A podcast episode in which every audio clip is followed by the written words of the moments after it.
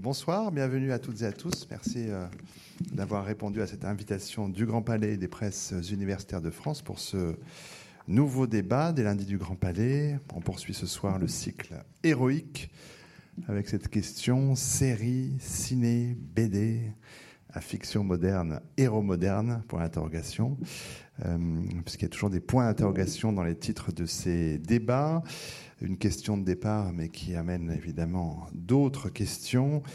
Des débats qui ne prétendent évidemment pas à l'exhaustivité, mais qui espèrent peut-être vous amener à vous poser davantage de questions euh, encore, issues de cette euh, question qui nous sert de titre. Pendant une petite heure, je vais animer la discussion entre les intervenants que je présenter dans un instant, et puis la euh, dernière partie de cette rencontre est dévolue aux questions, interrogations, interventions du public et on doit euh, achever euh, euh, ce débat à 19h55 pour qu'à 20h cette salle puisse être libre et que le Grand Palais poursuive sa vie. par rapport à la question de notre débat, on va voir que nos invités l'envisagent de façon et de points de vue différents. C'est ce qui est le gage de la richesse de la discussion à venir. Je vais bien sûr leur poser des questions, mais je leur dis tout de suite qu'ils se sentent libres sur cette estrade de de, prendre la parole, de réagir, d'intervenir quand ils le souhaiteront. Euh, d'abord remercier les quatre intervenants qui, ont répondu à cette invitation, les présenter d'abord D'abord, rapidement, à mes côtés, euh, Anne Besson, qui est maître de conférence euh, littérature comparée, auteur notamment d'Asimov à Tolkien, cycle et série dans la littérature de genre au CNRS Édition. À ses côtés, Olivier Fourneau, qui est chercheur à l'Institut interdisciplinaire de l'innovation, auteur notamment de Héros, Action, Innovation, Interaction dans les organisations et au cinéma, c'est aux presses des mines. Euh, Pierre, euh, non, oui, Pierre, euh, non, ce sera Aurélien Le Mans d'abord, pardon, acteur, metteur en scène et auteur notamment d'un des textes du livre collectif Vie et mort des super-héros au PUF. Et enfin, oui, Pierre-Élie de Pibrac, photographe. Peut-être pour mieux cerner les attentes des organisatrices de ce débat, parce que c'est vrai que cette question m'a laissé un moment perplexe, donc je me suis reporté au texte de l'invitation. Euh, qui se demande notamment si les, fictions actuelles mettent en scène des héros d'un nouveau genre ou au contraire si elles réactivent inlassablement d'ancestrales figures héroïques. Euh, elle note cette invitation que les, les, supports se diversifiant, on se demande si les protagonistes y évolue euh, en série, en bande dessinée. Euh, le héros est-il un type universel, défiant les lois de l'espace et du temps, ou incarne-t-il les traits de son époque? Voilà, ce sont quelques-unes des, questions posées dans l'invitation, quelques-unes des pistes qu'on va suivre dans ce débat avec d'autres. Un premier tour de table pour euh, mieux présenter nos invités. Et je commence euh, avec Anne Besson, maître de conférence habilité à diriger des recherches. Et désormais professeur, comme ça figure. Professeur Sur le, sur, le dernier Félicitations professeur. Ouais, très, ah bah, professeur, pardon, professeur, excusez-moi. Euh, toujours à l'université d'Artois Toujours à l'université d'Artois. J'ai été promu. Bravo. C'est tout à fait normal quand on vous lit. Spécialiste des ensembles romanesques et des constructions de mondes alternatifs alors particulièrement en science-fiction, en fantasy, en littérature de jeunesse. Euh, je vais citer tout à l'heure d'Asimov à Tolkien, cycle des séries dans la littérature de genre. Il y a aussi la fantasy chez Klingsik. Euh, le dernier ouvrage paru, Constellation, concerne les univers expansifs de la culture euh, médiatique contemporaine. C'est toujours aux éditions du CNRS. Puis vous avez également animé les deux sessions du MOOC Fantasy. Ah, puisque je cite plusieurs fois ce terme de fantasy, il faut commencer par là et vous demander, une fois de plus, c'est la 43e fois qu'on vous le demande, une définition du genre qui n'est pas facile à bah donner. Donc voilà, c'est toujours un peu la colle euh, d'emblée.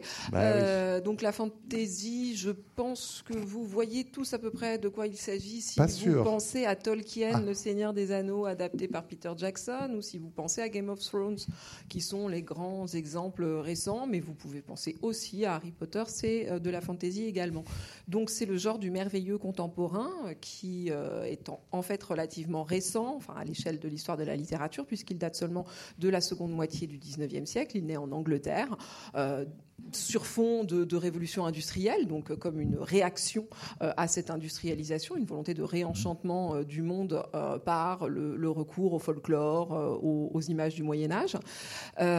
et ce qui définit la fantasy, c'est la présence d'un surnaturel magique qui apparaît normal au personnage à l'intérieur du monde et au lecteur.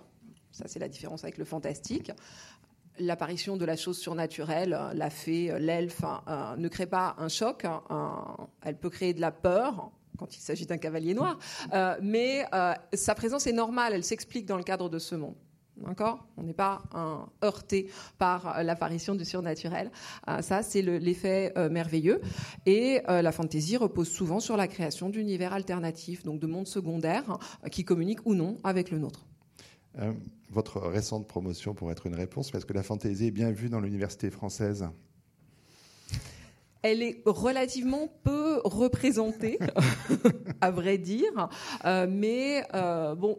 Pas mal vue pas mal vu. Bon, moi, je, suis un peu. Je n'ai jamais ressenti l'effet de euh, rejet, de ghettoisation que beaucoup de mes euh, camarades fans de SF et de fantasy euh, affirment ressentir. Mais bon, après, c'est peut-être moi. J'ai une vraie tendance vers à moitié plein. Donc, effectivement, je trouve que le fait que ce, ce, genre nouveau rencontre un, succès public très important nous permet, au contraire, de, de parler de fantasy euh, à devant de nombreux publics et de le faire, euh, d'intéresser les gens à cette, à cette question voilà, je me sens pas exclue et au contraire, j'ai plutôt l'impression euh, d'être dans le camp de ceux qui, qui, gagnent, quoi. Enfin, voilà, ça me.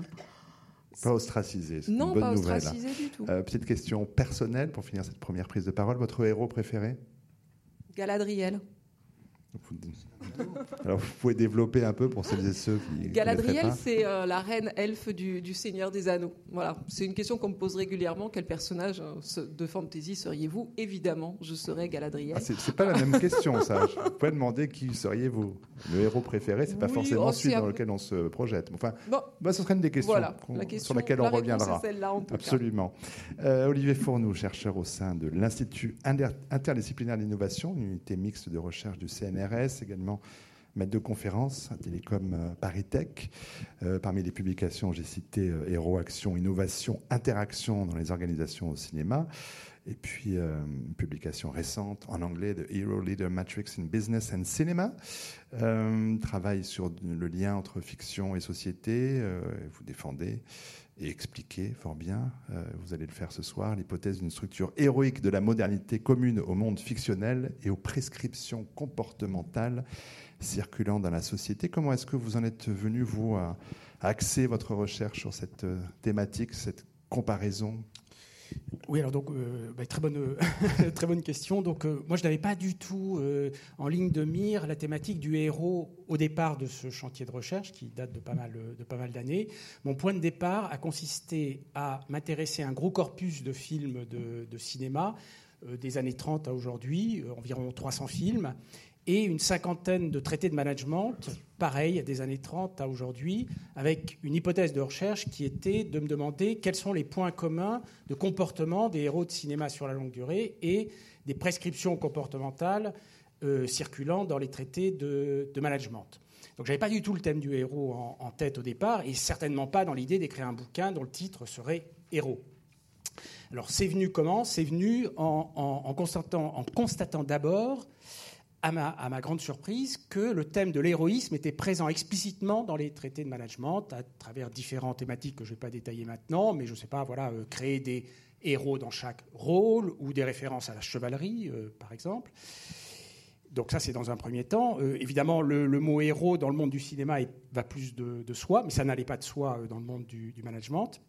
Et puis ensuite, quand de manière très inductive, j'ai annoté mes films et j'ai annoté mes traités de management, petit à petit, il y a un système d'injonction paradoxale qui est ressorti comme étant commun au monde du management et au monde du cinéma. Et ce système d'injonction, de six injonctions euh, paradoxales entre elles, fait qu'à un certain moment, je me suis dit, mais c'est pas de la tarte euh, d'arriver à les, saturer, ces injonctions en même temps, puisqu'elles sont contradictoires entre elles. Donc c'est une espèce de quête impossible dans laquelle le monde du travail, d'une certaine façon, se, propulse. Et je me suis dit, bah, finalement, euh, le thème de l'héroïsme s'applique peut-être assez bien à cette matrice d'injonction paradoxale que j'ai essayé de, définir, parce que justement, euh, ben, c'est particulièrement impossible, enfin presque par définition, d'arriver à satisfaire toutes ces recommandations. Et le cinéma, d'une certaine façon, nous montre que c'est possible de l'incarner, ça. C'est une espèce de modèle d'incarnation. Les héros, les uns après les autres, les acteurs après les autres, montrent que c'est possible. Sauf que dans la vie quotidienne, peut-être que ce n'est pas si facile que ça pour chacun d'entre nous, et en particulier pour les, pour les managers. On va creuser ça dans un instant. Votre héros préféré? Alors, ben, alors, comme, comme j'ai une approche assez structuraliste qui écrase un petit peu, non, mais le euh, c'est un reproche, c'est un reproche qui m'est souvent fait. Voilà, j'ai 300 héros. Euh, mais c'est Sam Spade, vous pouvez le dire. Euh, oui, oui, oui, si vous voulez. Non, non, pas si je veux, c'est non, Mais mon, non, mais alors probablement que mon héros préféré, c'est les acteurs. Voilà, j'aime les acteurs. Euh, j'aime la manière dont les acteurs, en particulier américains, réussissent à incarner, eux, ces injonctions euh, paradoxales. Donc j'ai une grande admiration pour, euh, pour le métier d'acteur, en particulier d'acteur américain, mais en général. il y a un acteur américain naturalisé à côté de vous, mais qui va parler dans un instant. Mais d'abord, Pierre-Élie Pibrac, pour rappeler que c'est en, 2007 à Cuba et, en Birmanie que vous avez réalisé vos premiers reportages photographiques très remarqués. vous avez travaillé pour l'Agence Vue, vous avez été l'assistant de, de nombreux photographe. Et puis, euh, euh, vous avez mal tourné, puisque vous avez été diplômé d'une grande école de commerce, mais heureusement, vous êtes revenu dans le droit chemin, vous êtes consacré entièrement à la photographie.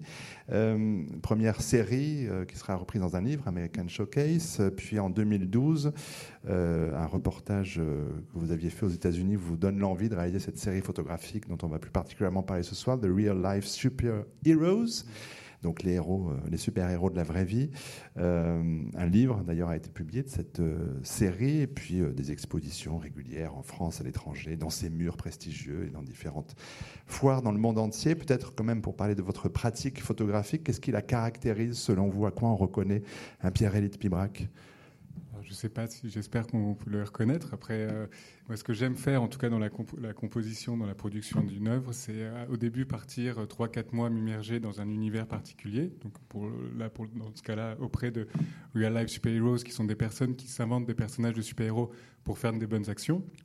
On va en reparler bien voilà, sûr. Voilà, donc ça c'est le côté reportage, donc d'immersion, et après derrière créer des œuvres, ce qu'on appelle plasticiennes, qui permettent de, de, de, de m'exprimer par rapport à ce que j'ai rencontré auprès de ces personnes-là, donc à travers la fabrication de figurines, recomposition photographique, créer des sculptures, des choses comme ça, ce que vous pouvez voir euh, derrière. Euh, donc voilà, je ne sais pas si on voit très bien. Euh, et, donc ça, c'est ce que j'aime faire. Voilà, pour l'opéra, c'était pareil, pour American Showcase, les super-héros, donc travailler en deux temps, immersion et après création plus, beaucoup plus personnelle, plus abstraite pour, pour le regardant en tout cas non, là, ça ne rend pas justice, mais on peut aller sur votre mm. site internet où on verra un peu mieux les choses avant de pouvoir les, les voir en vrai. Votre héros préféré? Bah, Moi, là, ça va être dans les Real Life Super Heroes des, gens, des, personnes de la vraie vie hein, qui s'inventent des personnages de super-héros. Ce serait euh, DC Guardian. Lui, la, la particularité, donc on ne le voit pas du tout, il est complètement masqué, même son costume. Il représente en fait toutes les nations et les personnes qui, composent la société américaine. Et il va transmettre dans le monde entier après des valeurs d'unité, de, sens commun, de civisme, de des choses comme ça. Et après, aller dans les, quartiers difficiles dans, plusieurs villes aux États-Unis pour, euh, pour aider à, voilà, à, la, à faire à l'empathie, lutter contre l'apathie, faire en sorte que les gens euh, soient solidaires entre eux, euh, lier les associations entre elles, des choses comme ça, pour que les gens puissent s'en sortir et petit à petit redécouvrir le goût de, le goût de la vie. Donc c'est des vrais, des vrais héros. Aurélien Lemain, acteur donc, metteur en scène, auteur dramatique, fondateur de la compagnie La Carcasse, bactérie théâtrale, euh, des pièces et des essais qui s'intéressent à des sujets extrêmement variés, parmi lesquels quand même des super-héros, la pop culture, euh, les comic books. Et donc, vous avez euh, euh, publié un texte dans le livre collectif Vie et mort des super-héros, dirigé par Laurent Suter au PUF. votre super-héros préféré, c'est a priori celui sur lequel vous avez écrit non? Alors très bien, on y viendra plus tard, on ne va pas dire qui c'est, on garde un gros suspense. C'est qui votre héros préféré? Ah, je dois répondre quand même qui c'est? Ah oui, mon héros préféré. C'est une héroïne, c'est Wonder Woman. Ah, mais on va en parler aussi de Wonder Woman. Mais pourquoi? Pourquoi elle? Hmm. J'avais répondu à la question euh, au Palais de Tokyo il y a deux ans, ça va durer 40 minutes. C'est bien, vous avez 40 secondes. Écoutez, euh, grâce à ce personnage, on voit à quel point justement euh, la culture populaire, à travers les efforts d'un très petit nombre d'individus, arrive à influencer le monde et à le transformer. Ce travail, évidemment, même s'il peut être fait en très très peu de temps, le travail de l'artiste il a une portée qui est beaucoup plus longue, qui demande effectivement des décennies littéralement avant de pouvoir changer les gens. Mais je veux dire, ce travail-là, après, c'est nous qui le reprenons notre compte, nous les lecteurs, nous après éventuellement, bah oui, les, essayistes, les chercheurs, les metteurs en scène, les réalisateurs de films, les acteurs dont vous parliez tout à l'heure, et qui vont euh, peut-être aider justement un petit peu influencer cette société, montrer que euh, oui, euh, une femme, enfin Superman peut être une femme. Voilà. Bah, Après, bon, bien sûr, il y a. Qu'il y avait vraiment besoin de 40 minutes Elle a des qualités, elle a des qualités féminines, des qualités maternelles, des qualités euh, effectivement sensuelles et tout ce qu'on veut, mais euh, c'est aussi un personnage qui euh, vraiment l'univers dans lequel elle évolue est, est vraiment passionnant. cela dit, Wonder Woman est peut-être un cas à part, mais on y reviendra. Mais pour vraiment entrer dans le, vif du sujet de notre euh, débat ce soir, avec cette question posée aujourd'hui, pour vous, euh, Aurélien Le Mans, euh, il n'y a pas de héros moderne, il y a des archétypes adaptés à la modernité? Alors, écoutez, oui et non. Dans le sens où, évidemment, nos super-héros sont les résurgences, les réactualisations d'archétypes qui, qui, ont, qui ont plus ou moins toujours existé. Mais si on, si on tourne par exemple vers quelqu'un que j'aime beaucoup, c'est Bernard-Marie Coltès. Il disait lorsqu'il écrivait, donc c'est le dramaturge français dans les années 80, il disait, euh, en, grand admirateur de Marivaux, les amours de Lisette et d'Arlequin ne sont pas les amours d'aujourd'hui, puisqu'elles ne se disent pas de la même manière. Donc c'est pas le même, c'est pas vrai. de la même manière, Qu'est-ce qui fait que même si Spider-Man, c'est l'actualisation d'Arlequin, de par son costume losangé, de par, de par ses postures, de par le fait que lorsqu'il se bat, il fait des blagues, euh, qu'il porte un masque, qu'il rappelle un animal, etc., etc., qui vient d'une ville portuaire. Arlequin, c'est euh, Venise, c'est vraiment la, capitale économique et une capitale culturelle quand même très importante du Cinquecento. New York, qu'est-ce que c'est? Enfin, C'est capitale mondiale. Et si vous voulez, on se retrouve avec des, euh, actualisations de mythes, d'archétypes, qui sont toujours vivants, mais ils ont besoin de, de s'adapter de nous adapter, de nous acclimater aussi pour pouvoir continuer à exister et à dire des choses qui ne sont pas exactement les mêmes en effet, comme Lisette et Harlequin. Euh, parmi les 50 questions sur la fantaisie dans votre livre, Anne Besson, euh, celle-ci, en lien avec notre débat, le perpétuel retour en arrière implique-t-il une idéologie conservatrice? Comment est-ce que vous y répondez? Alors d'abord, je suis totalement d'accord avec euh, mon camarade, c'est-à-dire que la fantaisie, elle, travaille explicitement sur la reprise mm. euh, de, mythes, hein, euh, d'archétypes, de folklore, etc. Donc, de personnages et ou de cultures, d'épisodes euh, qui existent depuis fort longtemps. Et du coup, certains de ces théoriciens estiment que la fantaisie a toujours existé, disent mais, les mythes, l'Iliade, l'Odyssée, c'était déjà de la fantaisie. Et hein, ça, n'est pas mon point de vue. Je dis que justement, la fantaisie est le fait d'y revenir, alors qu'on en est loin, alors qu'on n'y croit plus à ces choses-là, plus directement, et que c'est donc une littérature qui va être imprégnée de, nostalgie, de distance, hein, et que c'est ça qui fait que euh, ça peut raconter peu ou prou les mêmes histoires, hein, apparemment. Euh, en fait, c'est très différent. Et le fait de retourner comme ça dans le passé n'est donc pas forcément passéiste. C'était le sens de, cette question. Est-ce que euh, la fantaisie qui passe son temps à, créer des univers qui Bon, très souvent sont néo-médiévaux, cest mmh. ressemblent à euh, un Moyen Âge euh, imaginaire réinventé sur le modèle de ce que faisait Tolkien. Ça peut aussi se placer à peu près à n'importe quelle époque de l'histoire, mais c'est souvent médiéval et donc archaïque et donc pré-technologique et donc aussi souvent féodales, hein, avec des structures de société qui sont euh, politiquement euh, elles aussi anciennes et archaïques, ça ne veut pas dire qu'on va forcément tenir euh, un discours qui lui aussi est conservateur ou même passéiste du type c'était mieux avant. ça arrive, hein, parce qu'en fantaisie, en fait, il y a pareil que dans n'importe quel genre littéraire, j'imagine, euh, des gens de tous les bords euh, euh, et, qui expriment tous les messages. Mais par exemple, un des grands pionniers de la fantasy, William Morris, à la fin du 19e siècle anglais, était au contraire un, socialiste utopiste et un des, un des fondateurs du, du Parti communiste anglais. Et alors que à le lire, euh, on aurait l'impression que ce gars euh, prône un, retour euh, à une espèce d'utopie rurale. D'ailleurs, c'est ce qu'il prône, mais avec l'idée que, que chacun pourra être égaux, dans ce, qu'il y aura une égalité parfaite hein, dans ce, dans ce cadre-là. toute la question du sous-texte sur laquelle on va revenir aussi longuement. Alors, je vais par rapport à cet intitulé de départ, faire quelques embardés parfois, mais pour, pour mieux y revenir, Olivier Fourneau, on a évoqué ces liens entre héros des films d'Américains et théorie du management. sur la question de la modernité, alors peut-être plus discutable, si je reprends vraiment le, titre de, ce, de ce débat, il faut savoir ce qu'on entend par moderne. Euh, si c'est le XXe siècle, ça va, puisque votre corpus, effectivement, vous l'avez dit, va des années 30 à aujourd'hui, mais quand même, euh, pour vous, est-ce qu'il y a des dissemblances quand même importantes entre, j'y reviens, le Faucon Maltais, qui tournait en 1940, et Avatar? Oui, alors donc vous faites référence à une grosse monographie que j'ai inclue dans mon bouquin sur le, sur le Faucon Maltais.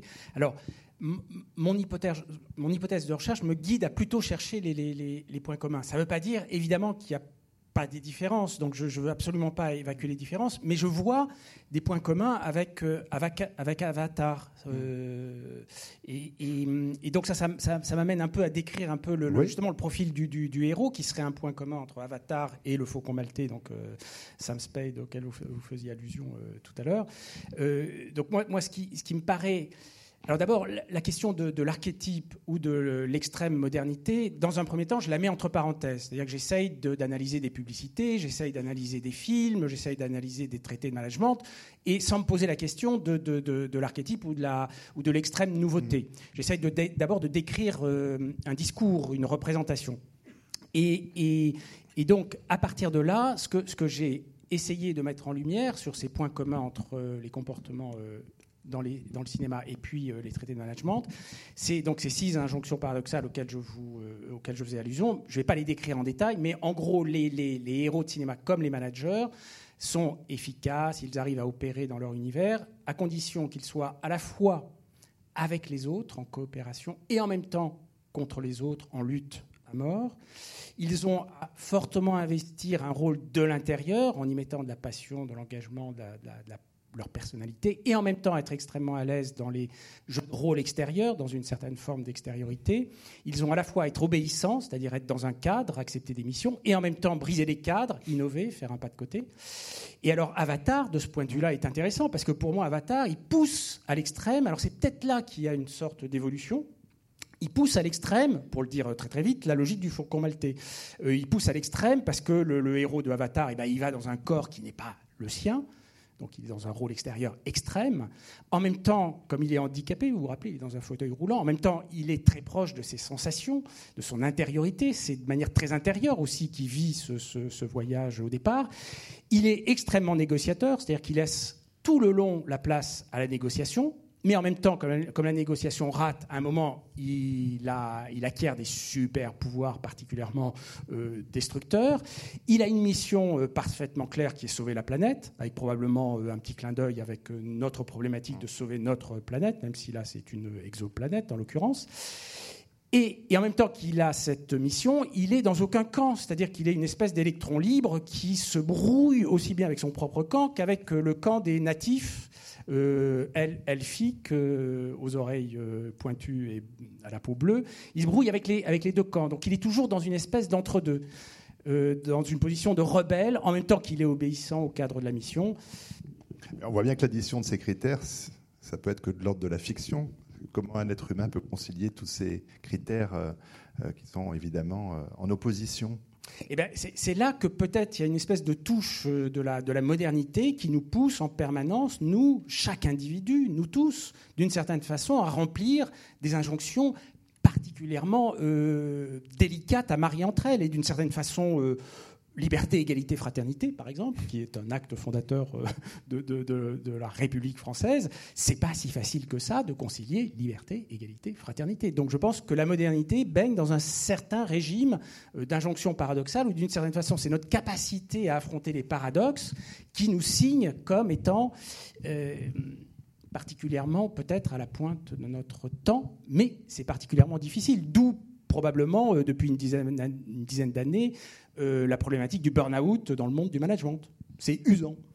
Et puis il y a des là où ça euh, rejoint la fantaisie. Euh, pour ce qui concerne le monde des affaires, vous pointez bien cette fascination qu'il y a pour les guerres, les batailles, voire la mort, même si on est dans l'ordre du symbolique, ce sont des choses très, très présentes dans le monde des affaires. Eh ben, oui, oui, ça, ça a été une surprise de, de voir la comparaison avec le monde de la guerre, la comparaison avec le monde des luttes à mort héroïque euh, dans le monde chevaleresque, la comparaison euh, aussi avec tout ce qui relève un petit peu d'une certaine fascination de, de, la mort. Et ça, je ne pensais pas le trouver dans les, dans les traités de management, euh, et, particulièrement dans des sociétés relativement pacifiées, qui sont sorties des grands conflits mondiaux, et dans le monde du travail. donc voilà, c'est l'appel à transcender la mort, fût-ce pour vendre des Tupperware.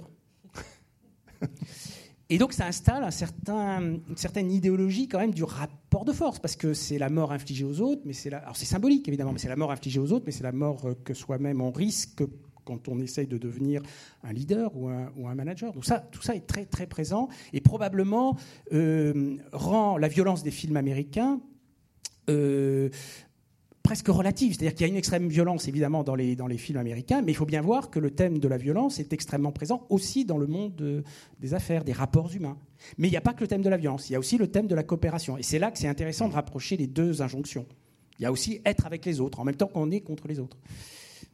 Euh, professeur Anne Besson, euh, concernant la, fantaisie, le monde des affaires, est-ce qu'on peut faire des lectures? Est-ce qu'il y a des auteurs qui ont des lectures très clairement idéologiques sur le, capitalisme? Est-ce qu'on peut faire vraiment des, des, rapports quand on lit la, la fantaisie, se dire ah oui tiens ça me fait penser aux OPA, au style, à des choses comme ça?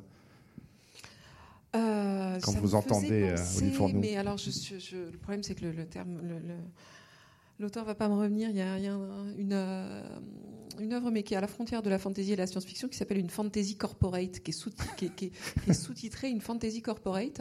Euh, et, et, justement, c'est un espèce d'être qui ressemble un peu à un ange et qui est tout au sommet d'une tour euh, de verre et qui, euh, qui applique.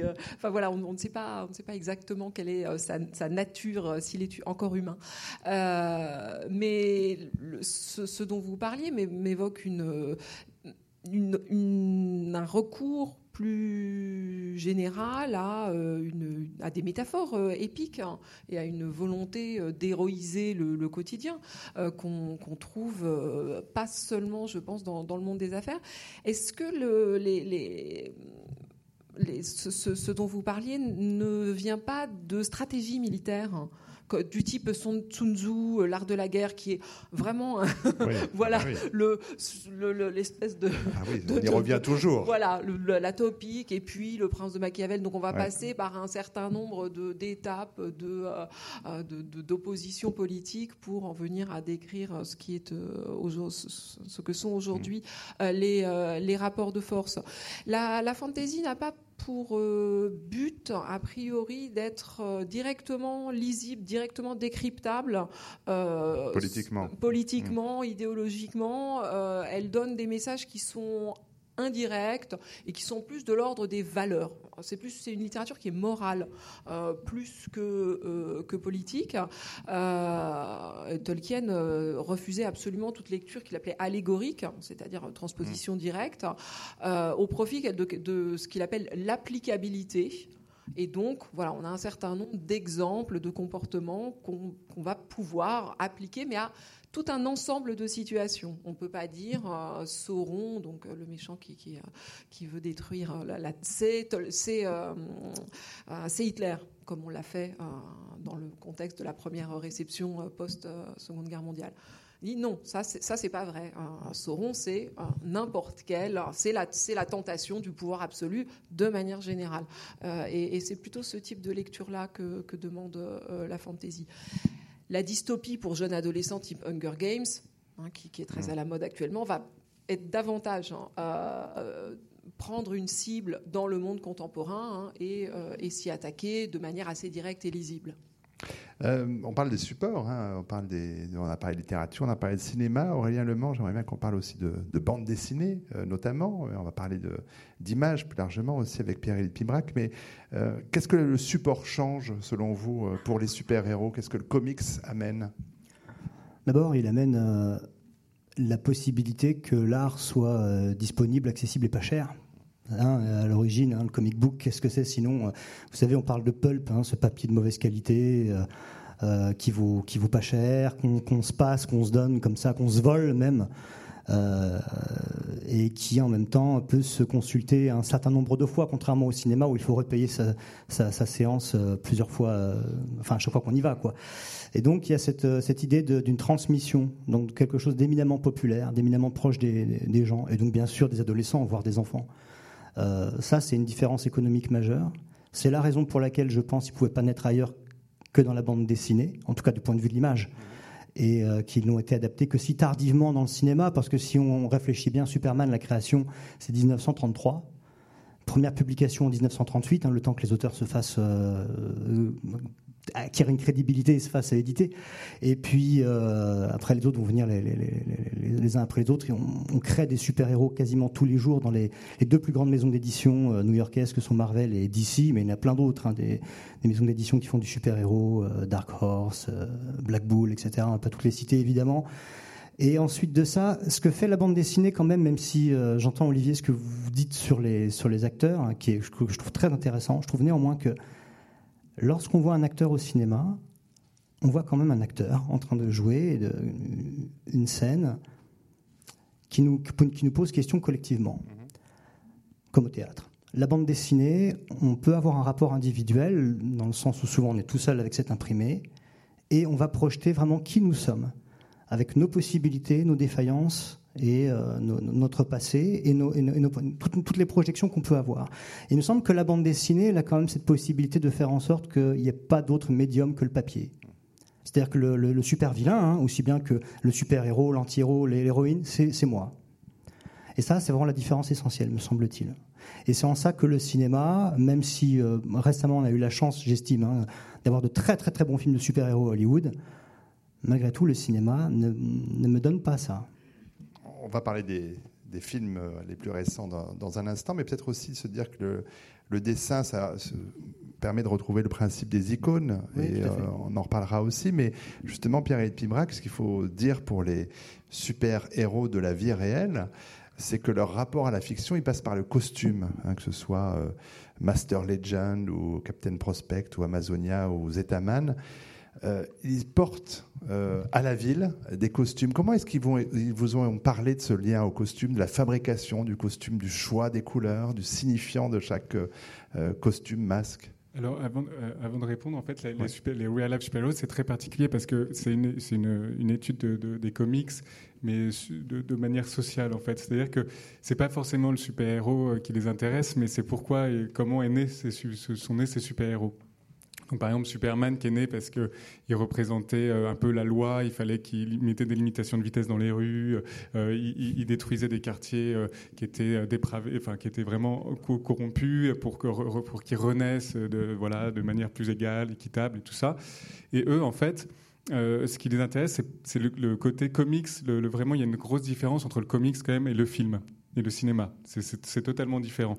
Euh, même la, morale, l'image qui, est représentée de la ville, de la, réalité, du monde, est très différente entre le, film, le, cinéma et, euh, et, le comics. Et eux sont très proches des comics. Après, ce qui est, intéressant, c'est que ça s'est mêlé avec euh, des, réalités. Il y en a une, c'est la notion de super-héros qui est née euh, pendant la Première Guerre mondiale, où les gens comme les médecins, les militaires faisaient des actions tellement extraordinaires qu'il fallait leur donner un nom, euh, un nom encore plus fort que les héros. Donc la notion plus mythologique, mais donc le rapprocher à la réalité.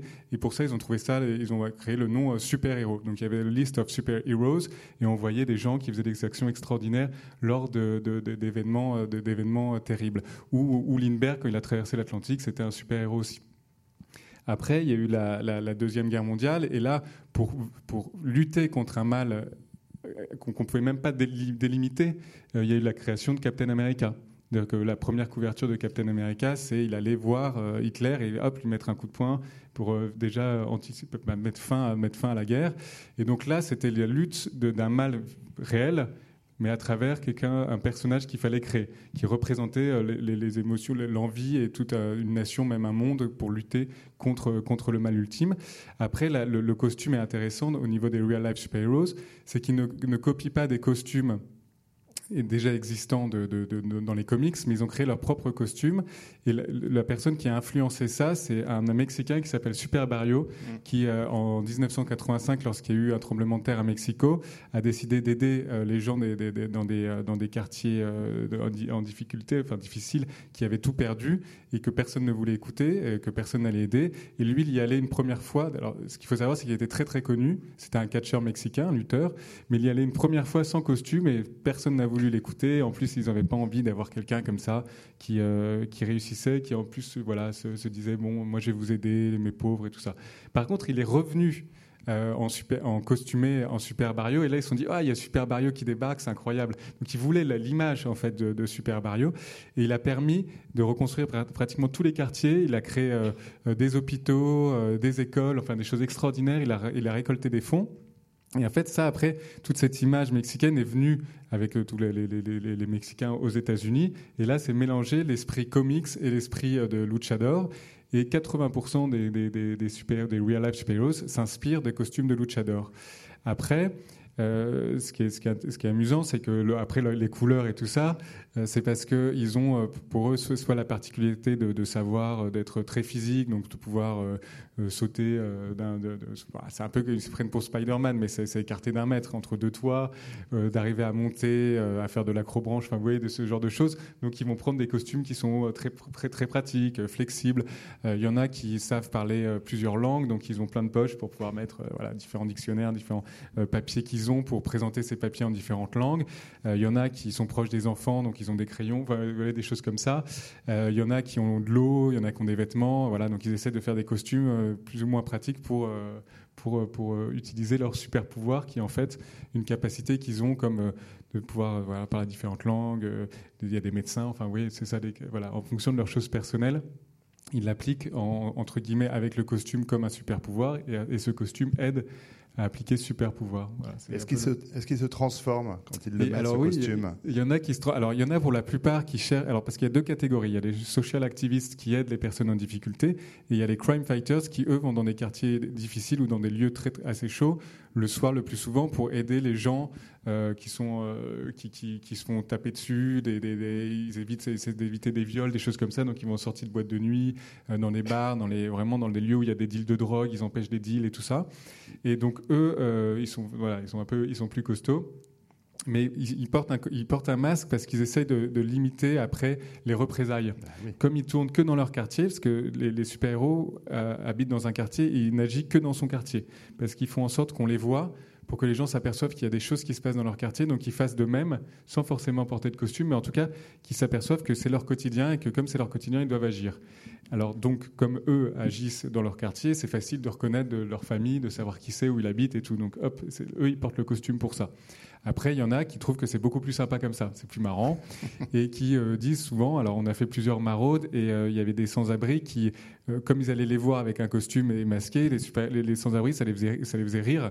Ils se sont dit, c'est qui ce loufoque qui vient me voir? Et donc tout de suite, ça cassait totalement le rapport de force, ou voilà l'équivalent social entre le super-héros et la personne aidée. Et là, il venait une discussion, les gens rigolaient, et après, ils donnaient des vêtements, ils leur donnaient de l'eau. Et, et ces gens-là, après, ils ont une relation forte avec eux jusqu'à ce que la personne sorte de la rue. Donc euh, c'est que ça peut durer un an, deux ans, mais en tout cas ça crée, ça crée un lien. Et, donc voilà, donc ça c'est toute l'utilité, euh, c'est toutes les utilités des costumes de ces real life super-heroes. Mais après, j'en ai vu qui euh, déjà ne le disent pas à leur famille, donc ce, ce, costume dans leur voiture, dans, comme Superman dans les voilà dans les, phone booths, ou alors ils sont, il y en a un qui sa femme ne le savait pas et on a dû, il avait oublié qu'il devait aller chercher à l'aéroport, donc on, a dû le, enlever son costume. On allait dans sa voiture parce qu'on était avec lui. Il nous a fait passer pour des caméramans euh, français qui tournaient un documentaire, euh, voilà, sur le quartier. Euh, donc c'est assez drôle. Il y en a un qui s'est fait arrêter par les policiers parce qu'il portait un masque.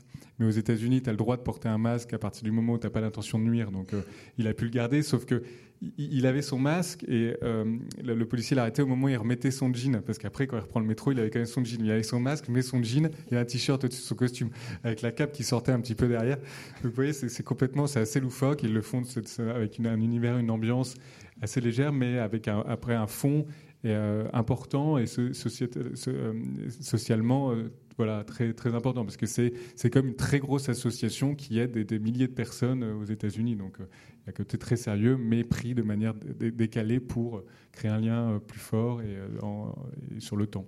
Alors c'est vrai que cette question de la double vie aussi, c'est une, récurrence importante chez les super-héros, mais pas toujours. Il y a le cas de Captain America, par exemple, Aurélien Le Mans, on, sait qui c'est. Oui, parce que justement, il est, euh, il est censé devenir un modèle en tant que citoyen américain, en tant que soldat. Par conséquent, euh, c'est important qu'il ait un nom. Fut-il un, faux nom d'ailleurs, hein, parce qu'on aurait, très bien pu inventer un personnage comme ça, une sorte de John Doe, une sorte d'oncle Sam, euh, dont Captain America est un peu l'avatar sérieux, un peu plus tragique, et dans la bande dessinée.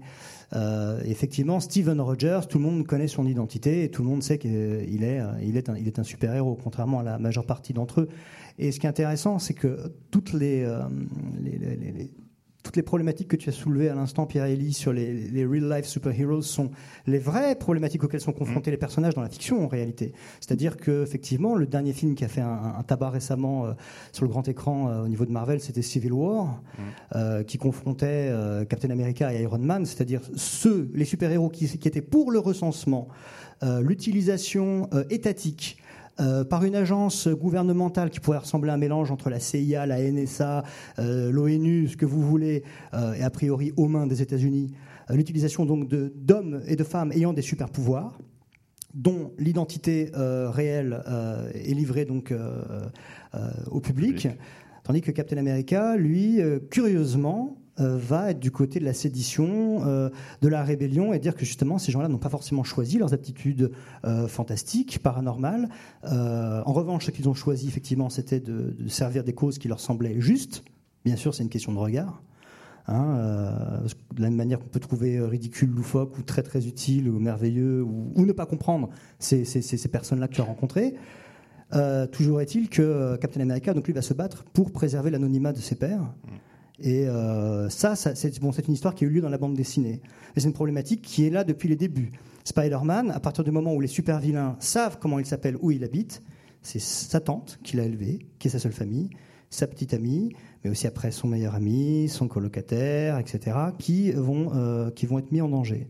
Sauf qu'évidemment, là où ça devient très intéressant, et là c'est totalement de l'ordre de la fiction, c'est qu'il euh, y a ce côté très soap euh, limite Dallas, où dans toutes ces histoires-là, le super vilain lui-même va s'avérer être euh, le, père du meilleur ami, etc. Voilà, et ça va. Il y, a ce côté familial très domestique euh, qui, qu'on n'a pas vraiment dans la dans, la réalité. Sauf qu'en même temps, ça permet de parler de problématiques, là en, l'occurrence domestiques, familiales, comme la maltraitance, comme l'inceste, etc. Et du coup, il y a quand même plein de réverbérations de toutes ces problématiques-là qui évoluent avec la société, avec le moment où on peut commencer à en parler dans la littérature pour jeunes, etc. Alors c'est vrai qu'il y a tous ces, reboots récents dans le cinéma euh, américain. Olivier Fournou, euh, bon, euh, Captain America, les Avengers, les X-Men, les Superman, les Batman, Wonder Woman bientôt, donc on va y revenir. est-ce que est-ce que ça dit quelque chose de la période dans laquelle on vit, ou plutôt la période dans laquelle les États-Unis d'Amérique vivent, parce que c'est quand même cette production-là. Ça c'est aussi un point qu'il faudra qu'il faudra questionner, ou est-ce que c'est est-ce qu'il y a une bonne part aussi de faciliter les studios en disant bon ben en ce moment c'est ça qui marche donc on va tous euh, en faire. Qu'est-ce qui est la part de la nécessité de l'époque ou l'envie de l'époque de voir ça et de la dimension on va dire mercantile euh, je suis un peu sec là sur cette question parce que j'ai je, j'ai peu, peu, étudié les, les, super-héros. Je me suis intéressé à, à, Batman, mais, mais assez peu aux super-héros. Alors est-ce que c'est -ce un faux super-héros Batman Oui, bah voilà, justement, voilà, absolument. Pas de, absolument. pas de super pouvoir. Oui, oui, oui, voilà, pas de, enfin, voilà, et puis des failles intimes, euh, une histoire personnelle sombre, euh, sombre mm. voilà. Après, après sur, sur, la question du, du, mercantilisme et de l'époque, je dirais moi mais bon, avec toutes les précautions. Hein, euh, euh, je dirais que les super-héros, mais, mais bon, je serais certainement contredit là-dessus. Pour moi, voilà, baignent dans cette espèce de propension à héroïser, comme on dirait érotiser, à héroïser le, quotidien, tous les personnages. Euh, dont on voit de multiples symptômes aujourd'hui. Donc je les mettrai pas, les, mettrai pas à part, mais en sachant évidemment que, que, que on peut prendre un, point de vue euh, tout à fait différent. Mais par exemple, euh, alors là, je, rebondis euh, un petit peu euh, en, ricochet. Euh, Macron récemment a été présenté comme un chevalier. donc voilà, voilà ce que j'appelle une forme d'héroïsation des personnages. Là, dans le domaine politique, dans le domaine de la publicité, vous avez certainement vu énormément de publicités qui font référence aux héros. Donc vous êtes en bicyclette, vous êtes un héros. Vous achetez une GoPro, vous êtes, vous êtes un héros. Et je dirais que le super héros, pour moi, de, de, de vu de ma petite lorgnette, participe de, de, de, cela. Euh, Anne Besson, vous avez envie de commenter? Bah, On a tendance à, avoir un, à, dire qu'il y a un besoin de héros euh, dans, l'époque euh, contemporaine. Ça me semble une évidence peut-être un petit peu voilà, à, dépasser, mais c'est vrai. Hein. premièrement, il y a besoin de, héros. La transparence démocratique fait que justement, il n'y a, plus d'héroïsation évidente de nos élites et que, euh, dans l'autre sens, n'importe qui peut être un héros. Hein, juste surmédiatisation, écriture de soi, fictionnalisation de soi. On, se, on, se, prend en photo, on écrit notre propre vie euh, sur, euh, sur Facebook, sur Twitter, en ne donnant à voir que le meilleur, etc. Donc voilà, il y a ces deux mouvements contradictoires qui, définissent le, le, rapport de, de l'époque à l'héroïsme. Il n'y a, a, plus de grands héros et tout le monde peut donc euh, postuler euh, au, euh, à ce poste. pour les, les, films de super-héros, moi, ce que je trouve intéressant, et donc j'irai contre l'idée seulement d'une paresse des, scénaristes hollywoodiens, même s'il il y, a de ça, ça marche en continu, hein, ça, ça, c'est quand même un phénomène vieux comme le monde, c'est que ce sont des personnages extrêmement bien adaptés à une nouvelle tendance de la production culturelle, sur lequel porte en partie mon, mon dernier ouvrage, qui est l'expansion le, des, univers. Hein. Marvel euh, et DC, ce sont des multivers, euh, avec plein de héros qui communiquent entre eux de manière extrêmement complexe, hein, euh, avec plein d'époques différentes qui communiquent entre elles de manière extrêmement complexe. donc y a, voilà, chacun à la fois a un petit monde en général numéroté. et puis il y a des zones de monde où ils peuvent se, se retrouver. et là, ce que fait Marvel avec beaucoup de succès, d'ici avec moins de succès, euh, c'est depuis euh, quelques années euh, développer, déployer cette, ce, potentiel transmédiatique des, super-héros, avec notamment pour Marvel une très bonne convergence, une très bonne synergie, mais qu'on ne voit pas si on voit que les, films, entre des films, entre des séries télévisées, Marvel Agents of Shield et ses différents spin-offs, les, comics, hein, tous, les, tous les nouveaux comics qui sont lancés, donc tous les produits culturels de cette gamme très large, euh, parce que bien sûr il y a énormément aussi de développement numérique euh, qui viennent apporter tel ou tel élément de connaissance sur tel, le parcours de tel ou tel personnage, des figurines, des jouets. Euh, c'est à la fois des produits dérivés, donc c'est mercantile, et en même temps tout ça a le vrai intérêt de former un univers qui est un, qui est un multivers et chacun euh, des, des, différentes facettes euh, contribue à enrichir un ensemble euh, qui, bah, qui est plus que chacune de ses composantes. Alors peut-être pour mourir le, débat avant de, donner la parole au public dans, dans quelques minutes, parce que il y a plein d'entrées possibles pour la, question la les questions les plus contemporaines. Euh, à propos de Wonder Woman, quand même, euh, on évoquait euh, la semaine dernière les, nouveaux, le nouvel épisode Star Wars avec l'arrivée d'une héroïne, l'arrivée d'un black, d'un latino. Donc on voit tout ce que le, les, les culturels et gender studies on, peuvent produire, on va dire, de, bénéfique, je mets beaucoup de guillemets quand même. Enfin, est-ce que Wonder Woman, est-ce qu'on peut en faire une analyse euh, genrée de, son arrivée au cinéma? C'est pas un hasard, effectivement, si elle arrive maintenant. Euh, alors que, enfin, faut pas oublier une chose. Le, premier super-héros à avoir une, série à peu près crédible à la télévision en couleur, c'était Wonder Woman. Hulk est arrivé après. Et évidemment, avant, on avait le Batman et Robin, qui était donc euh, mm. la, espèce de, de, parodie pop très, très distrayante et très agréable, mais qui ne qui rendait pas justice au, sérieux possible du personnage. Euh, Wonder Woman, elle arrive maintenant parce qu'en fait, effectivement, DC, Detective Comics, l'autre grande maison d'édition qui a vu naître Flash, Green Lantern, Superman, Batman et des, littéralement des milliers d'autres, euh, avait, avait un gros retard. Et maintenant qu'ils mettent sur le devant de la scène des personnages secondaires et qu'il reboot les grosses, grosses machines, grosses artilleries telles que Batman et Superman, il leur fallait un troisième terme qui justement équilibre ces deux injonctions paradoxales dont vous parlez tout à l'heure. C'est-à-dire que euh, on, raconte que c'est à vérifier, hein, je ne sais pas, mais que c'est Robespierre qui a suggéré qu'on ajoute fraternité à liberté et égalité parce que selon lui, sans ce troisième terme, liberté et égalité étaient des injonctions paradoxales qui ne pouvaient pas tenir. Wonder Woman, elle est justement la troisième puissance qui permet à Batman et Superman d'être autre chose que l'URSS et les USA, par exemple. Euh, ou Apollon et Dionysos. C'est-à-dire que d'un seul coup, il se passe vraiment autre chose. Il y a une triade capitoline au sens euh, du, des, panthéons gréco-romains. Euh, ça, ça me, semble, ça me semble essentiel. Du coup, son arrivée, elle est vraiment importante. Là-dessus, il y a une demande de la part du public féminin de, se retrouver représenté, d'avoir des jouets, d'avoir accès à des figurines dont on pensait qu'elles étaient faites pour les garçons. Je rappelle quand même que les, soldats de, plomb, euh, si vous les donnez à des petites filles, elles vont jouer avec. Je dis pas que c'est bien, hein, mais elles vont, elles vont, les petites filles, elles, pouvaient, elles peuvent jouer avec si vous leur donnez. Moi, je, enfin, dans, mon entourage, ça a toujours été ça. J'ai toujours pu jouer avec des, avec des, avec, avec, des jouets, des types maîtres de l'univers ou quoi que ce soit, avec des filles. Donc pourquoi au bout d'un moment, il y aurait qu'un seul personnage féminin qui serait là pour être la demoiselle en détresse? Pourquoi d'un seul coup, il ne pourrait pas passer à l'action, sauver, ou en tout cas euh, avoir des aventures qui soient de même valeur?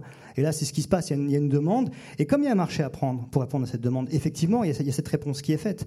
Mais il ne faut pas oublier aussi que pour rebondir sur Macron et compagnie, c'est surtout des propagandes en réalité. C'est toujours ce que le public fait d'un personnage qui, seul compte. Et comme les gens qui aujourd'hui écrivent des, scénarios, et même qui produisent ces films, ou qui, ou, qui, ou qui dessinent les bandes dessinées sont d'anciens fans, d'anciens lecteurs passés du côté de la maison d'édition ou de la maison de production, c'est là justement, dans ce sursaut euh, qui vient vraiment des gens, hein, qui, est populaire par, essence, c'est là qu'il peut y avoir ce qui, ce qui va sauver le public. Parce qu'on va sauver nos héros comme ça, parce que c'est nous-mêmes qui reprenons en charge ces, ces, grandes figures. Euh, Pierre Pimrac, alors c'est avec votre série que je, euh, que je travaille ou que je fonctionne, mais j'ai eu l'impression qu'il y avait quand même une certaine diversité euh, dans vos super-héros de la vraie vie. Euh, beaucoup de femmes, super-héroïnes. Parfois, il y a des couples aussi. Hein. Monsieur et madame sont tous les deux super-héros. Voilà, et les enfants même. Les enfants aussi Toute la famille. Les indestructibles. Les indestructibles, voilà, c'est exactement ça. Alors, ce qui est assez drôle, c'est que voilà, il y a des, il y avait, j'avais rencontré une famille, mais j'avais pas pu voir la fille qui était aussi une super-héroïne parce qu'elle devait partir à l'université, donc elle a changé d'état. Donc c'est drôle, c'est-à-dire qu'ils étaient, euh, je les avais eus pour faire des photos, voilà, d'une famille. Et après, ils m'ont dit ah ben non, elle est partie à l'université, donc voilà. Et c'est assez drôle de, voir euh, comment, comment ils voyaient ça. Et, euh, et après, il y a des euh, il y a des femmes, il y a, des, il y a, pas, il y a beaucoup de femmes. Alors c'est toujours moins que les hommes, voilà, qui sont qui, qui font qui, ont, qui sont real life superheroes. Euh, souvent, euh, elles sont seules. Enfin, elles l'ont fait de leur propre chef. Euh, voilà, c'est pas parce que c'est ils étaient en couple ou que c'était une famille qu'ils ont décidé de le faire ensemble. Il y en a beaucoup qui sont seuls. Et après, dans les couples, ce qui est intéressant, c'est que il y a un couple qui a voulu être real life superheroes parce que en fait, ils, ont, essayé d'avoir des enfants, ils n'ont pas réussi. Et plus ils essayaient, plus ils mettaient de l'argent de côté pour leur enfant à venir. Et ils sont aperçus qu'en fait, elle avait, elle avait un cancer et qu'elle ne pouvait pas avoir d'enfant. Donc avec l'argent qu'ils avaient mis de côté, ils se sont dit oh, bon, on va aider d'autres enfants. Et donc, mais au lieu de le faire euh, d'aller à travers une association euh, euh, classique entre guillemets, on va on va on va chercher à le faire de façon originale. Donc ils ont tapé sur internet plein de mots clés, ils sont tombés sur la, notion, sur le terme real life superheroes.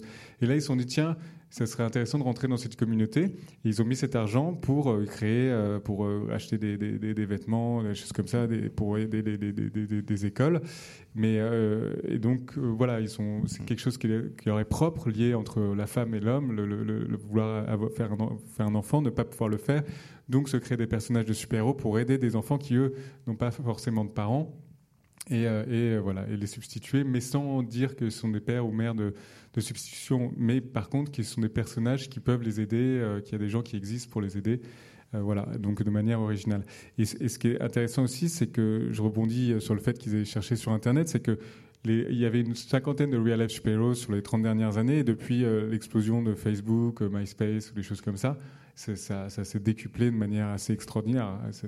C'était, euh, il y en a eu 300 euh, en moins de 2-3 ans, et après, euh, sur les 5 dernières années, ils sont passés à plus de 1000. Ah oui, parce qu'il y a un développement des réseaux sociaux, et donc ce que vous parliez aussi, le fait de jouer des réseaux sociaux pour, pour présenter leurs personnages sur Internet. Après, il y a des super vilains qui sont nés qui se moquent des super-héros sur Internet, donc ils créent des vidéos, après il y a des combats de films, enfin c'est un truc incroyable. Il y a plusieurs fictions où apparaissent des real-life super-héros, plusieurs épisodes de séries, du type Doctor House, etc., voilà, où, on va les mettre en Voilà, ou dans des films comme ça, ou dans des séries, euh, comme vous dites Doctor House, ou les, euh, pas les experts, euh, il y avait une autre série comme ça, mais plus policière, mhm. où il y en a une personne qui avait essayé d'aider, mais il s'est fait tuer. voilà, et voilà. Donc, donc, après, donc il y, y, a ça aussi. Et après, je voulais rebondir sur Wonder Woman, ce qui est assez drôle, c'est quand même, donc c'était quand même un, milieu assez machiste, mais euh, il y a de plus en plus de, femmes qui écrivent des, BD, même si elle est dans les, au début dans les années 50, 70, enfin, quand on arrivait dans une, époque un peu un âge d'or, euh, elles, étaient, elles avaient des noms d'hommes. Elles se cachaient derrière, mais celui qui a créé Wonder Woman, c'était quand même par un esprit un peu euh, lubrique. Il voulait une femme un peu SM, il trouvait ça assez drôle, donc il, a, il s'est inventé sa secrétaire, un petit peu super-héroïne et tout. Donc c'est comme ça qu'est né Wonder Woman qui après a totalement changé. Mais c'est comme ça qu'il a dessiné et après il a voilà. Là aussi c'est un, une affaire de triolisme. Hein. C'est trois personnes. C'est quand même. Euh, c'est un homme et deux femmes. C'est-à-dire qu'elles elles, existaient quand même réellement. C'est-à-dire qu'il y avait euh, les deux maîtresses en fait, ils vivaient ensemble à trois. Hein. Il y avait cet homme, euh, William Moulton Marston, qui, a donc euh, dessiné et écrit Wonder Woman, et vivait avec, avec ces, deux femmes qui étaient bisexuelles et qui représentaient pour euh, l'une plutôt les, hum, les qualités politiques, discursives politiques de, Wonder Woman, et l'autre plus effectivement une plastique physique. Mais ils l'ont conçu tous les trois ensemble. C'est pas lui qui s'est dit comme ça, tiens. Je vais, je vais les synthétiser d'une manière qui là pourrait être un peu euh, de l'ordre vraiment que du fantasme. C'est un fantasme partagé par les trois et c'est peut-être aussi ce qui fait qu'il y a cette grande énergie féminine. Il y a deux femmes pour un homme. Donc c'est un personnage qui est quand même très féminin. Un bon cocktail. Ouais. Il y avait, une, grande rédactrice en chef de, de, Marvel, là, je trouve, c'est DC, qui était une femme et qui a, qui a, voilà, qui a développé de manière assez incroyable tout cette, euh, tous les comics, qui a créé ce qu'on connaît aujourd'hui. Voilà, donc c'est une part de, de, féministe euh, ou enfin de la vision de la femme qui est quand même très importante au niveau des super-héros, même si c'est un super-héros homme. Anne Besson, vous voulez intervenir? Non, Bon, parce que je vois que le temps file. Il y a plein de sortes de, héros et de super-héros. Je ne sais pas si vous avez vu American Hero qui est sorti la semaine dernière. Qui, là, c'est un redneck de la Nouvelle-Orléans qui fait la télékinésie, mais qui est surtout toxico-alcoolique et qui va devoir euh, se demander ce qu'il va faire de ce super-pouvoir qu'il encombre. C'est une figure qu'on a vue souvent, mais c'est toujours intéressant. Puis, par, par contre, un, succès retentissant, moi je trouve plutôt réjouissant, c'est Deadpool. C'est le, super-héros bête méchant, aurait dit Harakiri. Euh, ça a quand même été un succès, je l'ai trouvé plutôt inattendu, mais peut-être parce que je m'y connais assez peu. Que, comment vous avez vu Deadpool, euh, Pierre et J'ai pu le voir, j'étais pas là, mais ah, euh, par contre, c'était moi, c'était quand je suis allé voir quand il y a Kikas est sorti, je suis arrivé pour faire mon, projet au moment où Kikas est sorti aux États-Unis, donc ça a créé une mm. vraie différence. Donc les films ont eu de l'influence par rapport à ça, et Kikas était un personnage euh, un mm. peu comme nous qui voulait aider, qui un vrai real life voilà, super, -héros. Real life super -héros. Et après Deadpool, je pense que par rapport à tous les films qu'il y a, quelque chose d'un peu voilà, qui a un univers une ambiance un peu décalée, plus, avec plus d'humour, euh, qui se prend moins au sérieux, ça fait quand même du bien euh, quand il y a toujours beaucoup de leçons de morale, je trouve, dans ces films de super-héros. Je pense que c'est pour ça que le public a bien accroché aussi. Et après, par contre, il y a, dans les Real Life Super-Héros, il y en a un qui aime tellement Deadpool qu'il a recréé son costume. Pour le coup, c'est le seul qui a c'est le seul super-héros qui a influencé à 100% un des euh, real-life super-héros. Est-ce qu'il est aussi drôle? Ça, c'est une autre question. Euh, mais parce qu'on parle beaucoup, de, évidemment, de super-héros depuis tout à l'heure, mais j'aimerais quand même qu'on parle de, de, héros modernes. Et si on, se, si on reste dans la, sphère du, cinéma, on a eu, je remonte un petit peu loin, mais Erin Brockovich, la, la femme seule contre la multinationale. On a Edward Snowden au cinéma, on va voir Jérôme Kerviel au cinéma.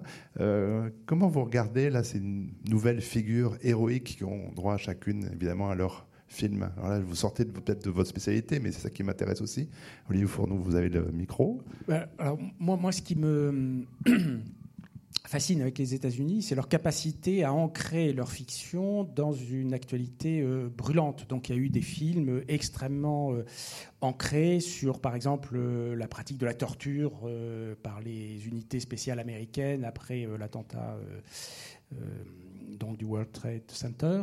Donc les, Américains ont cette tradition, c'était vrai aussi pour les films de guerre liés à la guerre du Vietnam, mm. de, de, se saisir d'une actualité brûlante, souvent extrêmement controversée et de le transformer en, fiction. Et, quand je dis de le transformer en fiction, c'est, à mes yeux, de faire de cette réalité brûlante, singulière, nouvelle, euh, une matière pour des héros qui eux-mêmes sont tout à fait dans la tradition euh, euh pluridécennale des, héros euh, américains. Et donc, par exemple, Zero Dark Thirty, mm donc est un film de guerre avec une héroïne, justement sur, les pratiques de la CIA vis-à-vis -vis de la guerre contre la terreur, donc ce qui a été appelé la guerre contre la terreur euh, réalisé par une femme qui avait fait un film précédent, les qui a mené le, euh, la traque de Ben Laden et, l'assaut euh, voilà. sur Ben Laden. Euh, donc pour moi, je ne vais pas redétailler l'application de la matrice, mais pour moi, cette héroïne est exactement dans la lignée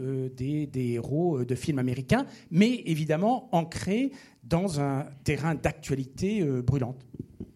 Anne Besson, est-ce que Jérôme Kerviel, bah, ça vous inspire que, Ceux que vous avez cités ont pour point commun euh, de, euh, de s'opposer euh, contre les puissants. Voilà, à des grandes machines euh, aveugles et opaques, à la fois politiques et capitalistiques, et d'avoir un combat qui se heurte longtemps à, à l'ignorance, au mépris, à une médiatisation négative. Hein, et donc ce type de courage-là euh, est effectivement se trouve héroïsé mmh. euh, par euh, par notre société.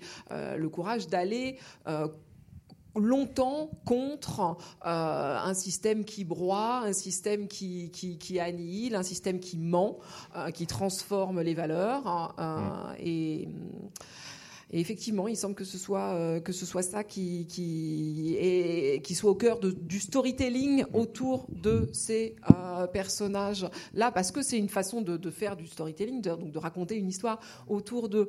Euh, on voit bien dans nos médias que le même, les mêmes types de personnages vont pouvoir être traînés dans la boue ou portés au nu. Pensons au cas des policiers ces, derniers mois, hein, le policier mon héros, ou, euh, ou les dénonçant les violences policières, euh, selon la personne avec laquelle euh, vous discutez, l'image qui est donnée du même... Selon le jour avec lequel et voilà, tout à fait, on, du, discute. Du même personnage potentiellement héroïque, puisque le policier est là pour, voilà, pour protéger, faire usage de la force, tout en étant au, au, centre du système, mais en se montrant humain quand il le faut. donc euh, ce, sont ça, ça c'est vraiment lié à la, puissance des médias, à la, surmédiatisation euh, qui, qui entraîne des, polarisations euh, axiologiques très fortes et, susceptibles d'être très variables.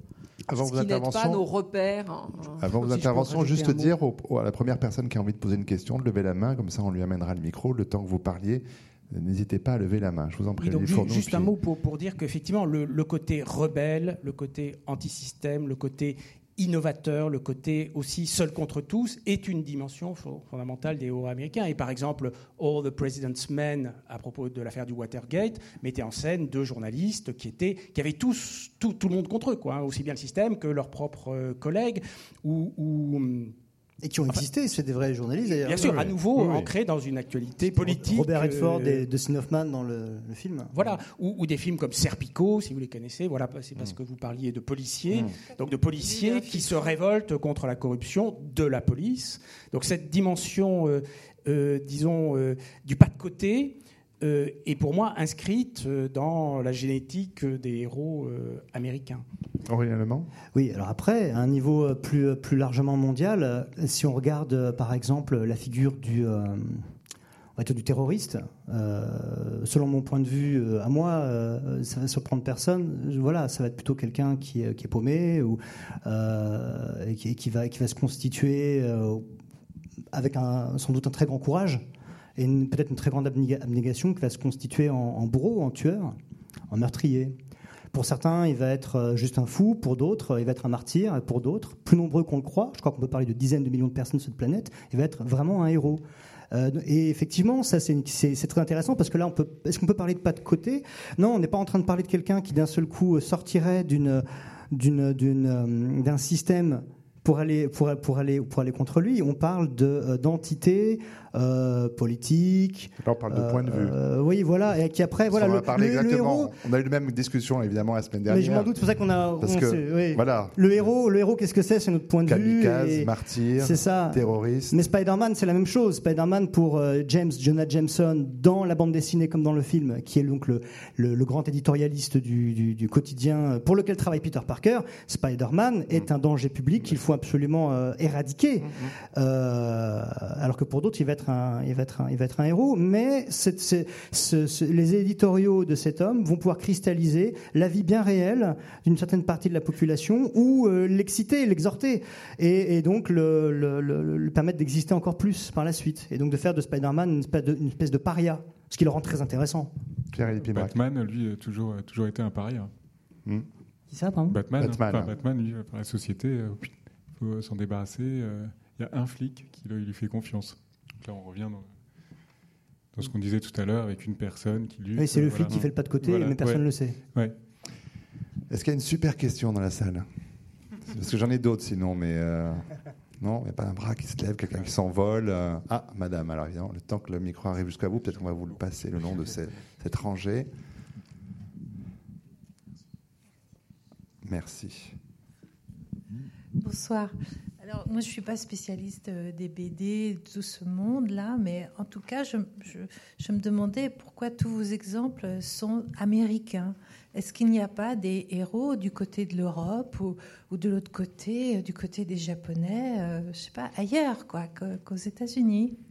Voilà. Ah Merci pour la question. C'était une de celles euh, qui était prévue. Mm. Alors, première réponse, Pierre et ah oui, c'est sûr. Hein, parce que là, en fait, on parlait de la notion de super-héros. Alors, c'est vrai que quand on parle de super-héros, on, a Super Dupont, mais c'est pas. on, a super, on a Super Dupont hein, qui a bien marché. Qui, Après, on a beaucoup la notion, euh, nous, des euh, Astérix, euh, tous ces genres de, littéraires. C'est vraiment de, sont, des, sont des héros, hein, des super-héros de notre littérature, ou, ou Tintin, voilà, la littérature belge.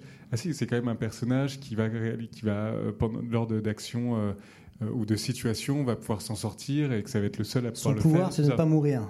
Et voilà, voilà il meurt jamais, il, est, euh, voilà, il y a toujours des situations incroyables et il s'en sort toujours.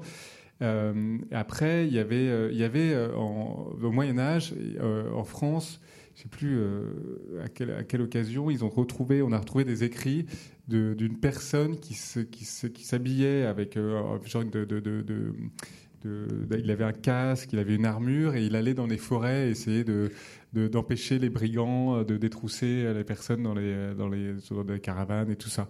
Donc lui, il était, il était surnommé un peu comme les, comme les real super-héros. C'était un super-héros. Enfin, c'était pas la notion de super-héros à l'époque, mais en tout cas, il agissait de son propre gré pour aider les, les, gens, les, les, voilà, ses, ses, ses, citoyens, ses concitoyens à ne pas se faire détrousser. Donc il y avait déjà cette notion d'héroïsme. Euh, qui n'était pas commandé par, euh, par, la, par, la, par, la, par la société. Enfin, c'était lui qui avait choisi de son propre chef de le faire. Et on a retrouvé des écrits avec. Euh, il y avait des articles qui, qui, qui, Voilà, il y avait des choses assez particulières. Enfin, des articles. voilà, on a retrouvé des, voilà, des écrits voilà, qui, qui parlaient d'une personne étrange, en dehors de la société, bizarre, il fallait s'en méfier, mais en même temps, il faisait des bonnes actions. Donc il y avait, voilà, dès, dès, le Moyen-Âge, il y avait quand même ce, cette envie de certaines personnes d'aider sous couvert d'anonymat. Alors, et puis sinon, ben, on a évoqué quand même Tolkien tout à l'heure, mais on a en toile de fond toutes les, tous les héros de la mythologie qui sont quand même extrêmement européens, euh, enfin, et qui existent dans d'autres civilisations, hein, d'ailleurs selon les mêmes euh, modèles, euh, en Asie, en Amérique du Sud. Mais un truc intéressant quand même, c'est que même si effectivement, comme c'est le, le, modèle dominant d'un point de vue économique, on parle de bandes dessinées qui sont écrites aux États-Unis, elles sont écrites pas nécessairement par des États-Uniens, hein, au sens de habitants des États-Unis, euh, qui sont de toute façon de, très très très grandes origines en termes de, variété. Ce qui est super intéressant, c'est que miroir du, lectorat, comme en miroir des auteurs qui créent ces bandes dessinées-là, on va se retrouver avec des super équipes. Et là, vous allez voir que c'est extrêmement important, dans lesquelles, par exemple, les X-Men, à partir de 1975, c'est plus juste des Américains, c'est dans la même équipe, donc un Japonais, un Russe, on est en pleine guerre froide, guerre fraîche, hein.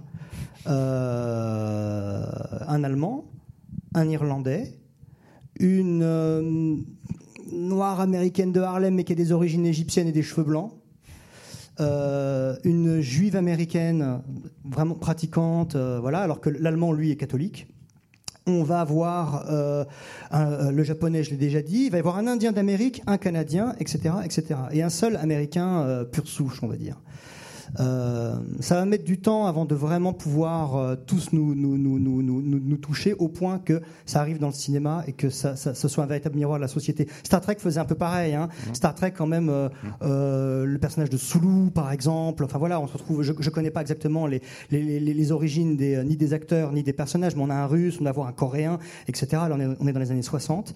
Et là, depuis très très très récemment, enfin, on a des films où c'est pas une histoire de quota. Tiens, on va mettre un noir parce que parce que euh, faut, mettre des noirs, ou on va nous taper dessus parce qu'on n'aura pas mis de noir. Là, on a des personnages où ça a du sens que qu'il le soit. On a de très bons acteurs de plein plein plein d'ethnies différentes. Et en fait, au-delà du politiquement correct, ben, moi je trouve que ça fait vraiment du bien de voir tous ces gens qui sont neufs, qui sont différents, et en même temps qui sont, qui sont comme nous. Et c'est né, dans la, né dans la bande dessinée ou dans les séries télévisées des années, des, années, des années 60. Et là, effectivement, on se rend compte que oui, il y a toute une histoire du personnage de Feu du Soleil, par exemple, Sunfire, euh, dans les X-Men, qui est japonais. Et euh, il y a toute une mythologie qui est liée, pas seulement à Hiroshima, même si c'est un X-Man, donc il a, il y a aussi ce lien avec les radiations atomiques, etc. Mais tout simplement au code d'honneur, euh, aux samouraïs, euh, au seppuku, etc. Donc il y, a, toutes ces choses-là qui sont, qui sont développées au terme de vraies recherches qui sont faites par des scénaristes qui, comme n'importe quel auteur un peu sérieux, euh, s'intéressent vraiment à, leur, sujet. Et évidemment, après, dans, les mangas, je crois qu'il y a énormément de personnages qu'on peut assimiler à des super-héros, comme tu l'as fait tout à l'heure avec, avec Astérix, qui non content d'être un guerrier, boit aussi une, potion qui lui donne un super pouvoir. c'est vrai que moi, les, mangas, c'est pas, c'est pas vraiment ma culture, donc je peux pas en parler.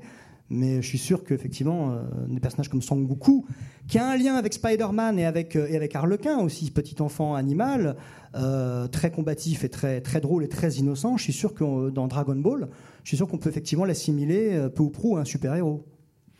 Évidemment, euh, au niveau littéraire, euh, professeur Besson, il y a quand même euh, une profusion d'auteurs de, pays nombreux. Oui, bien sûr. Ah, marche plus? Oui, c'est rouge.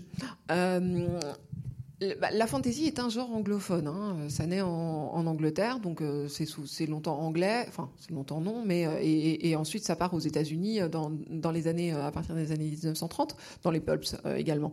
Et c'est vrai que la culture pop dont on parlait, dont on parle aujourd'hui, et c'est aussi à cause du choix des intervenants. Hein, on a tous travaillé sur les États-Unis, et donc, mais est, dominée du point de vue de la production hein, beaucoup par les États-Unis. La fantasy française, elle, a une petite vingtaine d'années euh, par rapport à euh, un siècle et demi pour la, pour la fantaisie anglophone. Donc, effectivement, elle a pour l'instant beaucoup moins produit.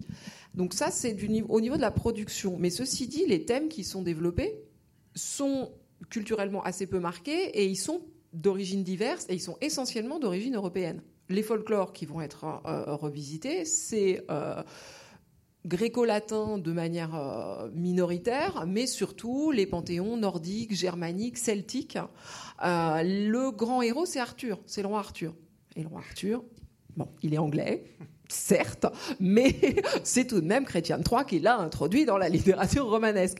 Donc, hein, on peut, le, on, peut se, l'attribuer euh, un petit peu aussi.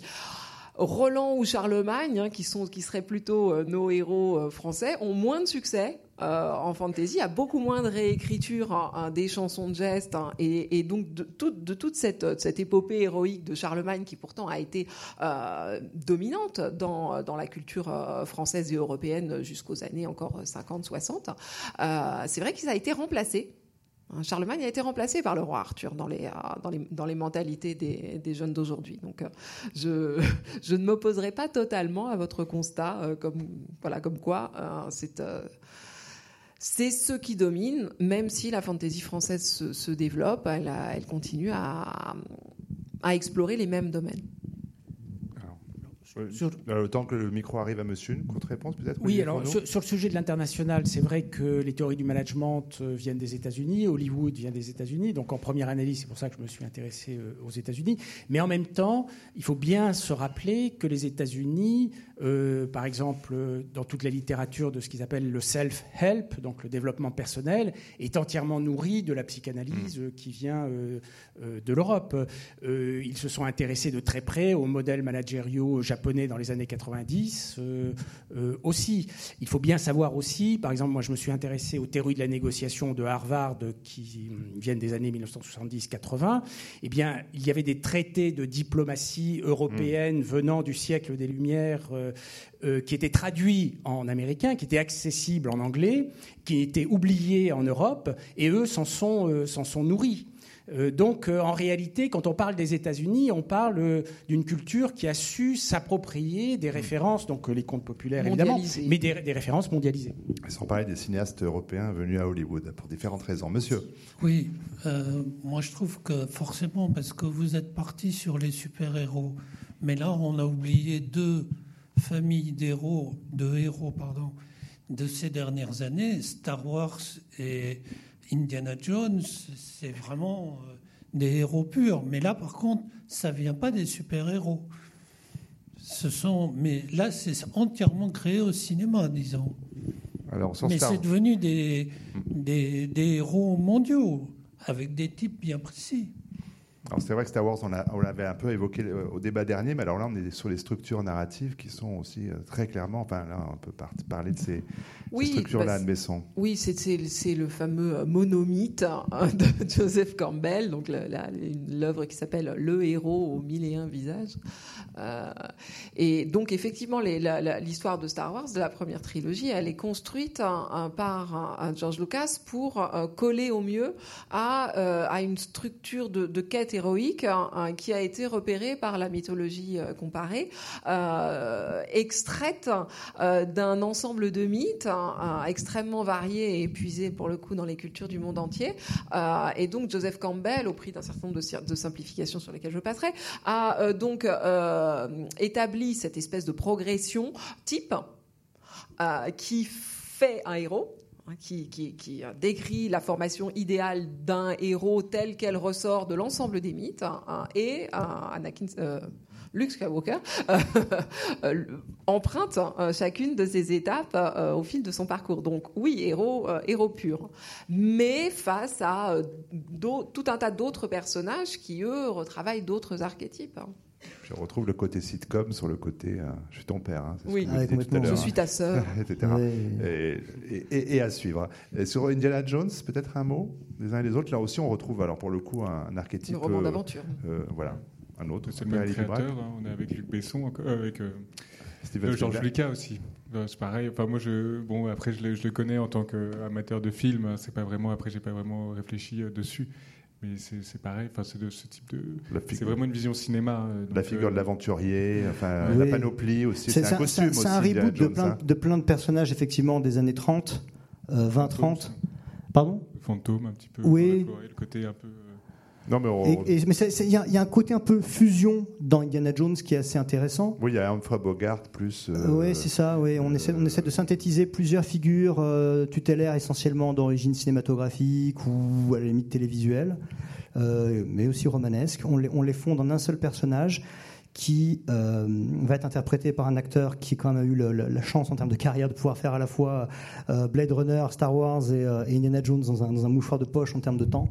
Et ce qui est intéressant, c'est que c'est aussi une, espèce de synthèse des totalitarismes et des, et, des, mysticismes à l'œuvre dans la culture du XXe siècle. Georges Lucas était un, lecteur friand, il l'est sans doute toujours, de tout ce qui est, euh, pas forcément théorie du complot, mais il s'intéressait beaucoup à la, mystique nazie, c'est-à-dire euh, comment ça se fait qu'on a si peu parlé, en tout cas jusqu'à l'époque, jusqu'au début des années 80, de euh, toute cette recherche par, par, Hitler, toutes ces sections de recherche d'artefacts ésotériques, occultes, dans le but de s'approprier des forces surnaturelles, et ça de manière très très sérieuse. La loge de Tulé, à l'origine, c'était pas forcément ça, mais il a dirigé dans cette là-dedans. Donc une, attribution, justement, là on se tourne vers le super vilain, une attribution de super pouvoir occulte euh, qui pourrait être donc euh, qui pourrait fabriquer justement le surhomme.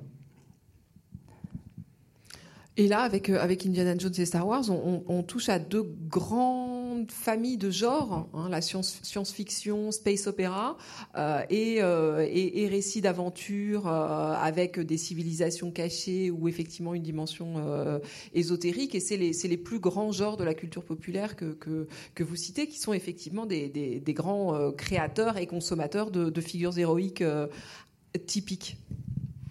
Une autre question, encore le temps pour une question, super ou pas. Euh, euh, parce que du coup, on n'a pas du tout parlé de série. Bon, enfin si, par la bande, mais, euh, mais ce serait un débat à imaginer parce qu'on a dans ces séries depuis le début des années 2000 avec des, choses très différentes de Breaking Bad à, à 24 ou d'autres encore, des, héros pour qui la question du, du bien et du mal n'est pas vraiment réglée. Euh, Mad Men aussi, euh, fictivement dans le passé, mais enfin très, très contemporaine. On a des héros quand même très ambivalents. House of Cards, c'est intéressant là-dessus. House of Cards, bon là, si on est très concrètement contemporain, voire un peu en avance, mais euh, la question du bien et du mal, voilà, on est bah, quand même là-dessus.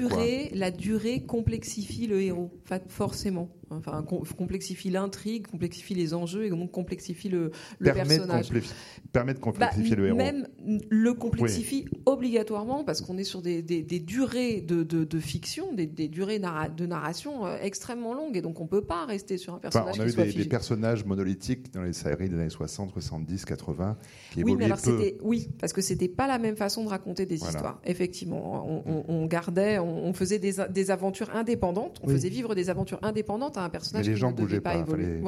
il, y avait une résolution par épisode et la vie même du personnage évoluait peu, voire pas. Oui.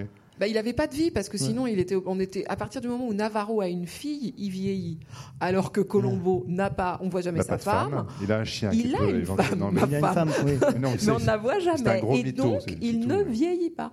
Enfin, si, on, voit vaguement Peter Falk vieillir, mais il peut tenir le même rôle pendant plus de 40 ans de carrière. Euh, Navarro Rosianin aussi, sauf que euh, le fait que sa fille soit toute petite au début et puis qu'après elle devienne, je sais pas, son adjoint ou un truc comme ça, ou, ou, substitut du procureur, je ne sais quoi, le, marque, marque son vieillissement. Et donc, le, voilà, le, fait d'introduire la vie privée. Le fait qu'il puisse mourir. Olivier Fourneau, oui, donc, euh, moi, le, profil de héros que je, que je décris est un, est un héros dramaturgique. Donc, euh, d'une certaine façon, il est au-delà du bien et du mal. Ce qui fait qu'on peut très bien avoir un héros, je ne sais pas, le parrain de Coppola est évidemment pas un exemple à suivre euh, dans le commerce voilà, de la drogue et de la mafia. Et pourtant, il a exactement les mêmes caractéristiques que les héros positifs, moraux des superproductions américaines comme Skywalker donc c'est au-delà, évidemment, alors du coup de, l'investissement dans la société réelle où euh, là, le héros, d'une certaine façon, est amené à chercher à faire vraiment le, bien. Le héros dramaturgique, lui, n'a pas nécessairement à faire le bien pour être une figure euh, héroïque. Pierre-Edby pour conclure, peut-être? Bah Là, c'était intéressant, oui, parce que c'est le personnage principal, c'est quelque chose autour de qui euh, tourne l'histoire. C'est comme Scarface, si on dit à quelqu'un de, la génération, euh, ton film préféré, le héros et tout, ça va être euh, Scarface, Tony Montana, alors que c'est quand même l'homme le plus abominable qui soit. donc, mais pourtant, c'est un héros. Enfin, c'est, quand on dit un, voilà, un personnage, en fait. C'est plutôt que le héros, c'est un personnage. C'est quelque, chose, voilà, une histoire, une mythologie qui actuelle et qui, qui, intéresse et qui donne envie. Donc c'est, oui, après c'est, compliqué. Hein, si on parle loin, mais c'est tout, tout acteur sérieux a envie de jouer Richard III. Oui, hmm.